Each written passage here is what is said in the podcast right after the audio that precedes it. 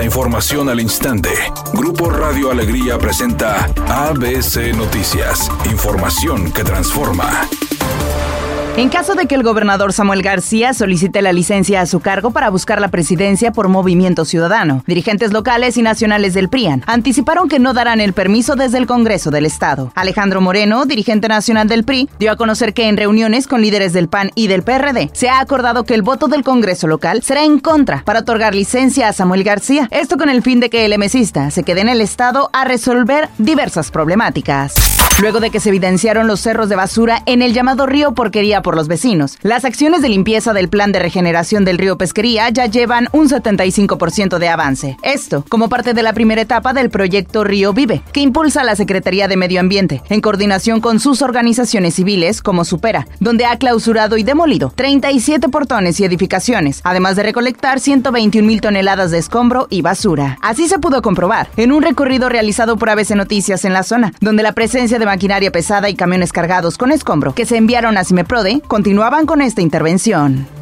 El Tribunal de Justicia Administrativa investiga actos de corrupción en el Instituto Nacional Electoral, siendo aún presidente del Consejo General Lorenzo Córdoba Vianelo. Y es que en el informe previo de gestión y resultados del órgano interno de control del INE se indican presuntos actos de corrupción porque entre enero y junio de este año se pagaron más de mil millones de pesos por arrendamiento de vehículos para funcionarios del INE. De acuerdo al Tribunal de Justicia Administrativa, servidores públicos del INE, en contubernio con empresas arrendadoras, cometieron graves actos de corrupción para afectar el patrimonio del órgano electoral. El mismo Tribunal de Justicia Administrativa señaló que para no violar el debido proceso se reservan de momento los nombres de los involucrados. ABC Deportes informa. En la actividad del emparrillado, Filadelfia Liga segundo triunfo tras imponerse a Minnesota. Jalen Hurts, que lanzó para un touchdown y anotó dos. Y de Andrés Swift, que recorrió 177 yardas y logró un touchdown, sostuvieron ayer a las Águilas de Filadelfia, que aún sin brillar derrotaron 34 a 28 a los vikingos de Minnesota y sumaron su segunda victoria en dos duelos del arranque de la temporada. Las Águilas dominaron el partido por tierra, impulsados por una extraordinaria actuación de Swift, un nativo de Filadelfia, tuvo 28 acarreos y atormentó a la defensa de los vikingos que suman ya siete balones perdidos en dos partidos. Hertz acabó en el duelo con 18 de 23 pases concretados para 189 yardas con una intercepción. Entregó un pase de touchdown a Davonte Smith y anotó dos personalmente. Los vikingos perdieron su segundo partido en dos seguidos tras caer ante los bucaneros de Tampa Bay en su estreno. Kirk Cousins lanzó para 364 yardas y 4 touchdowns sin intercepciones. Conectó 31 de sus 44 pases intentados, pero sin premio para el equipo de Kevin O'Connell. Su conexión con Jordan Jefferson, que tuvo 11 recepciones y recorrió 159 yardas, permitió a los vikingos seguir con vida hasta el final del partido en Filadelfia.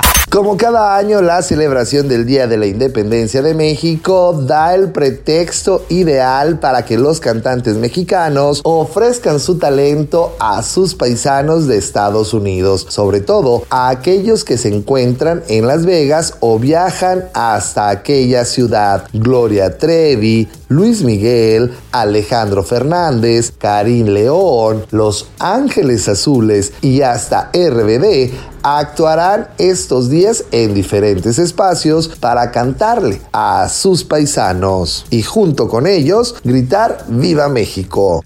En el centro de Monterrey contamos con una temperatura máxima de 35 grados centígrados y parcialmente nublado. Mi nombre es Claudia Guale. Buenas tardes.